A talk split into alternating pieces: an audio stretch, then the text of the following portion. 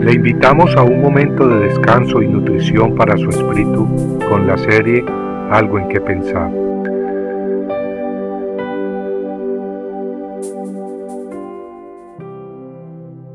Perdónanos nuestras deudas como también nosotros perdonamos a nuestros deudores.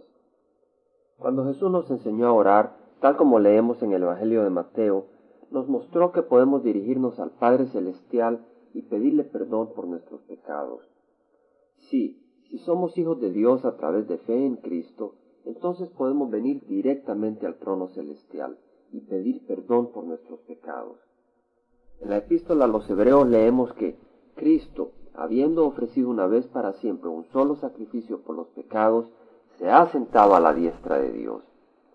Y también leemos que, con una sola ofrenda, hizo perfectos para siempre a los santificados. Santificados quiere decir apartados para los propósitos de Dios. Si hemos recibido a Cristo, somos apartados para sus propósitos. Ya no vivimos para promover nuestra voluntad, la obra de nuestra carne y nuestro nombre, sino que vivimos para Él, haciendo su voluntad y gozando su compañía, amor y protección. La Biblia dice, pues, que con el sacrificio de Cristo somos santificados, es decir, hechos santos, si aceptamos a Cristo. Eso no quiere decir necesariamente que nunca pecaremos una vez recibimos a Cristo.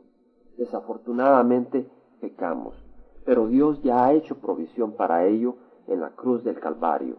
Es por eso que en la primera epístola de Juan, capítulo 2, el apóstol nos dice, Hijitos míos, estas cosas os escribo para que no pequéis.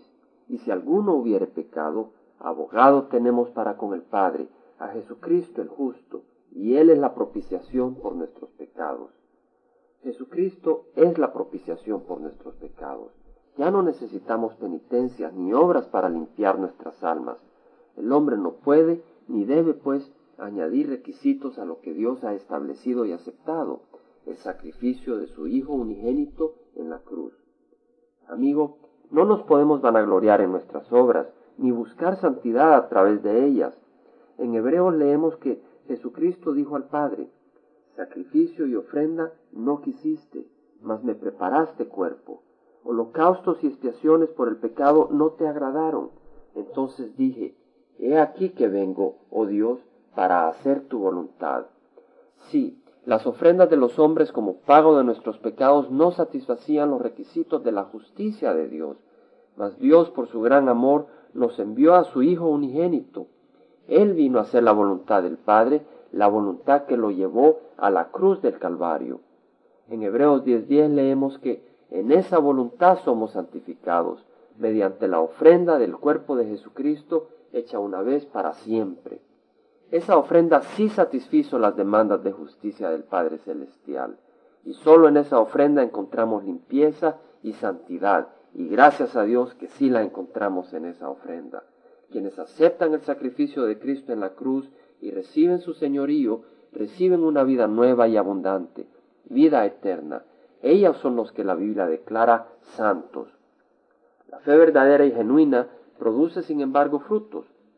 En la primera epístola de Juan leemos que el que dice, yo le conozco y no guarda sus mandamientos, el tal es mentiroso, y la verdad no está en él. Es por eso que si alguien ha robado y se arrepiente, entonces el Espíritu de Dios le motivará a regresar lo robado.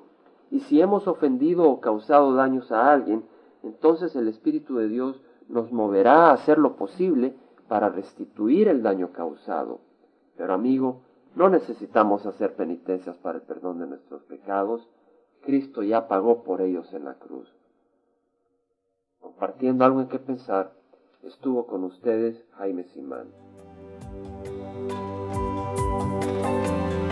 Si usted desea bajar esta meditación, lo puede hacer visitando la página web del Verbo para Latinoamérica en www.elvela.com. Y el Vela se deletrea e L B de verdad E L A, donde también encontrará otros materiales de edificación para su vida. Puede también escribirnos al Vela Pio Box 1002 Orange, California 92856, Estados Unidos. Dios le bendiga.